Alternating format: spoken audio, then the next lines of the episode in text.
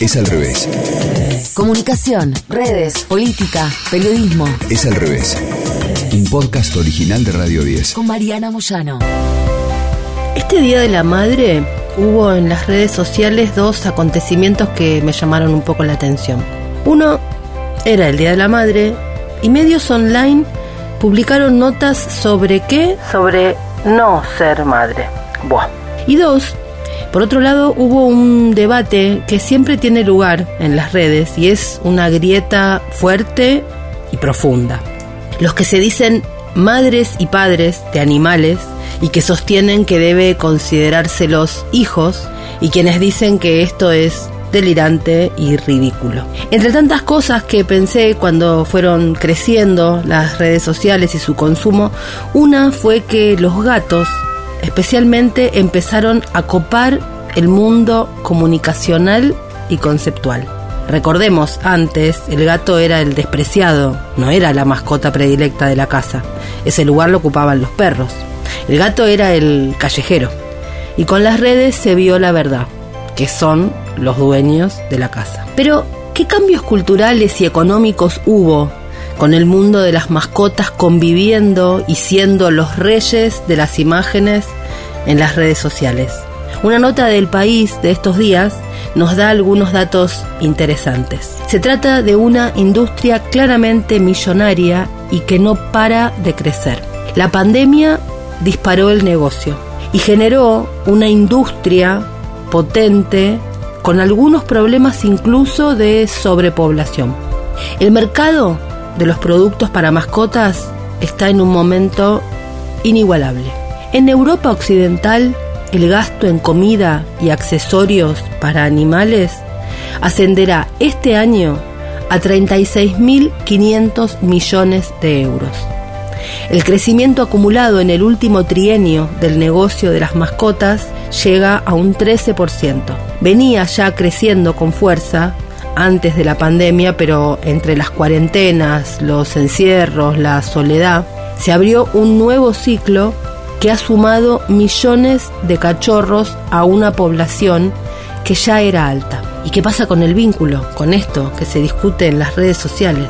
En América del Norte, Latinoamérica y Europa, entre el 70 y el 80% de los consultados consideran a las mascotas parte de la familia.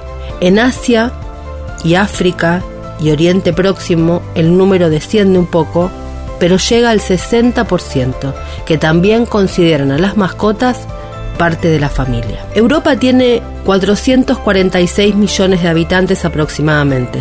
Un tercio tiene mascota y se comporta de esta manera. Hay un inabarcable catálogo de alimentos secos y húmedos para mascotas y luego se extiende todo un universo de camas, arneses, mochilas y bolsos de transporte, juguetes, comederos, rascadores, ropa y hasta la marca IKEA tiene una gama de muebles desarrollada por diseñadores y veterinarios especialmente para este universo. El mundo de los servicios no se queda atrás. Una gran cantidad de empresas emergentes están haciendo alrededor de las mascotas. Por ejemplo, lugares para el autolavado de los perros y la creación de algunas aplicaciones que, en teoría, traducen al lenguaje humano los maullidos de los gatos. Esto obviamente sin tener en cuenta que se le debe sumar a este negocio millonario todo lo que tiene que ver con las residencias y las guarderías, tanto para perros como para gatos. El mayor productor mundial de medicamentos y vacunas para mm, mascotas y ganado es una empresa que se llama Zoetis y tiene una capitalización cercana a 70 mil millones de dólares. Sus acciones cotizan a 148 dólares y se han revalorizado un 76% desde enero de 2019. Mars, un grupo estadounidense de las famosas golosinas y comida animal, Pedigree, Whiskas, Royal Canin, reveló que con todas sus marcas factura más que Coca-Cola, 45 mil millones de dólares. Nestlé, dueño de Purina, es otro de los monstruos del pet care publicó el año pasado que sus ventas llegaron a 15.600 millones solo en la rama de mascotas. La empresa norteamericana Chewy, dedicada al comercio electrónico de alimentos y otro tipo de productos, salió a cotizar en el verano de 2019 a 39 dólares por título y llegó a picos de casi 120 dólares en 2021. En Asia y el Pacífico, la población de gatos y sus correspondientes videos ha aumentado mucho y se espera que continúe así, igual que la mayor tendencia de las personas a empezar a cuidar a colonias de gatos callejeros. Muchos países incluso están abandonando la costumbre de alimentar a los de cuatro patas con sobras, están pasando a la compra de alimentos especiales. En Taiwán, donde tener mascota se ha convertido en un signo de riqueza, la empresa Just Kitchen creó un servicio de entrega a domicilio de comida para animales. Claro, la cuestión acá que está de fondo es el problema de la humanización. El universo de todo este mercado gira alrededor de dos cuestiones básicas. Una, la pandemia y la otra, la humanización. El aislamiento, las cuarentenas, el home office, llevaron a las personas a elegir, obviamente, tener un animal de compañía porque mucha gente estaba sola en su casa y obviamente ese vínculo entre humanos y mascotas se reforzó. Tengamos en cuenta a los chicos en adentro de sus casas, haciendo escuela dentro de sus casas y era difícil y ahí apareció la compañía de un animalito.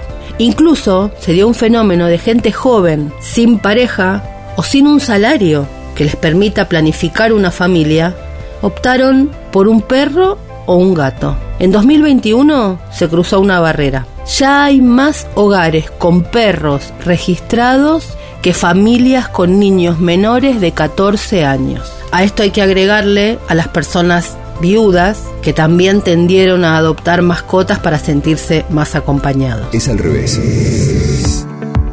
En su libro Tal y como la familia, cómo los animales de compañía se unieron al hogar, un libro publicado en 2021, la socióloga Andrea Laurent Simpson asegura que la estructura familiar estadounidense está cambiando para incluir especies no humanas. La Asociación Médica Veterinaria de ese país calculó que el 85% de los dueños de perros y el 76% de los dueños de gatos piensan en sus mascotas como familia. Y esto obviamente tiene enormes implicancias económicas, porque estos animalitos están ocupando un lugar importantísimo en los presupuestos familiares. Según los expertos, esto se ha convertido en una parte de la demanda inelástica y que obviamente el cambio de los precios termina influyendo muchísimo en la economía familiar, porque los dueños prefieren privarse de algunos artículos antes que disminuir los gastos en sus mascotas. De hecho, a medida que envejecen y su metabolismo se ralentiza, las empresas crean más y más alimentos que incorporan suplementos nutricionales con vitaminas, magnesio o ácido hialurónico. En España, el gasto en comida de animales ha crecido un 16% por encima de la inflación. Es una tendencia global. A medida que los dueños se obsesionan por comprar alimentos de calidad, se acentúa la polarización de precios y el mercado se llena de productos premium. En el Reino Unido, Alemania o Suecia, este es un negocio que lleva años consolidado. El gran capital lo sabe, los grupos inversores crecen y no paran de crecer. Por ejemplo, con los laboratorios farmacéuticos pasó lo mismo. Los nuevos actores con más poder, Bayer, vendió en 2019 su negocio de salud animal a Elanco, que ya está entre las mayores empresas de Europa en salud animal. Los distribuidores de medicamentos también están en proceso de fusión y de crecimiento. El cálculo es sencillo. Si las camadas crecen, los gastos de los propietarios aumentan durante los próximos 10, 15 años, que es el tiempo que viven esas mascotas, y ese es un negocio garantizado por al menos una década. De hecho, las leyes también impulsan este mercado de las mascotas en la humanización. España ya tiene cambios aprobados en enero de este año para que los animales pasen a ser considerados seres sintientes y hay una norma que está en discusión que incluye medidas como la prohibición de sacrificar sin causa justificada. Un dato llamativo es que los problemas económicos que eran antes un argumento para desprenderse de un animal han caído por primera vez a la sexta posición. Todo el mundo está viviendo una fenomenal crisis económica. Sin embargo, aunque las circunstancias de las familias puedan empeorar, siguen todavía adquiriendo animales sin pensar en eso como una variable. Queda por ver si este fenómeno se mantiene incluso en estos momentos de crisis y si los propietarios de animales siguen con esto de no bajar la calidad de los productos de sus mascotas. Sabemos que estos tiempos no son comparables a nada de lo que haya pasado antes. En el mercado del alquiler nacional, apenas un 10% de las viviendas disponibles en los portales inmobiliarios admite mascotas y normalmente se trata de arrendamientos más caros dice textualmente el país. El alza del precio de la luz también podría limitar la afición a los acuarios o a los reptiles, cuyo mantenimiento se ayuda de lámparas y depuradoras de agua. Un número creciente de comunidades autónomas exigen ya un seguro de responsabilidad civil y en algunas ciudades la convivencia entre dueños de animales y los que no lo son se tensa. Para el presidente de la sociedad canina, una mayor presión fiscal debería conllevar más derechos para los propietarios. Es necesario integrar a los animales en la sociedad y no al revés, metiendo en guetos a las personas que los tienen, dice la nota. La Universidad de Edimburgo calcula que alrededor de 50 millones de hectáreas de tierra agrícola, aproximadamente el doble del tamaño del Reino Unido, se utilizan anualmente para hacer comida para gatos y perros, esa comida seca que consumen la mayoría, lo que representa el 95% de las ventas de alimentos para mascotas.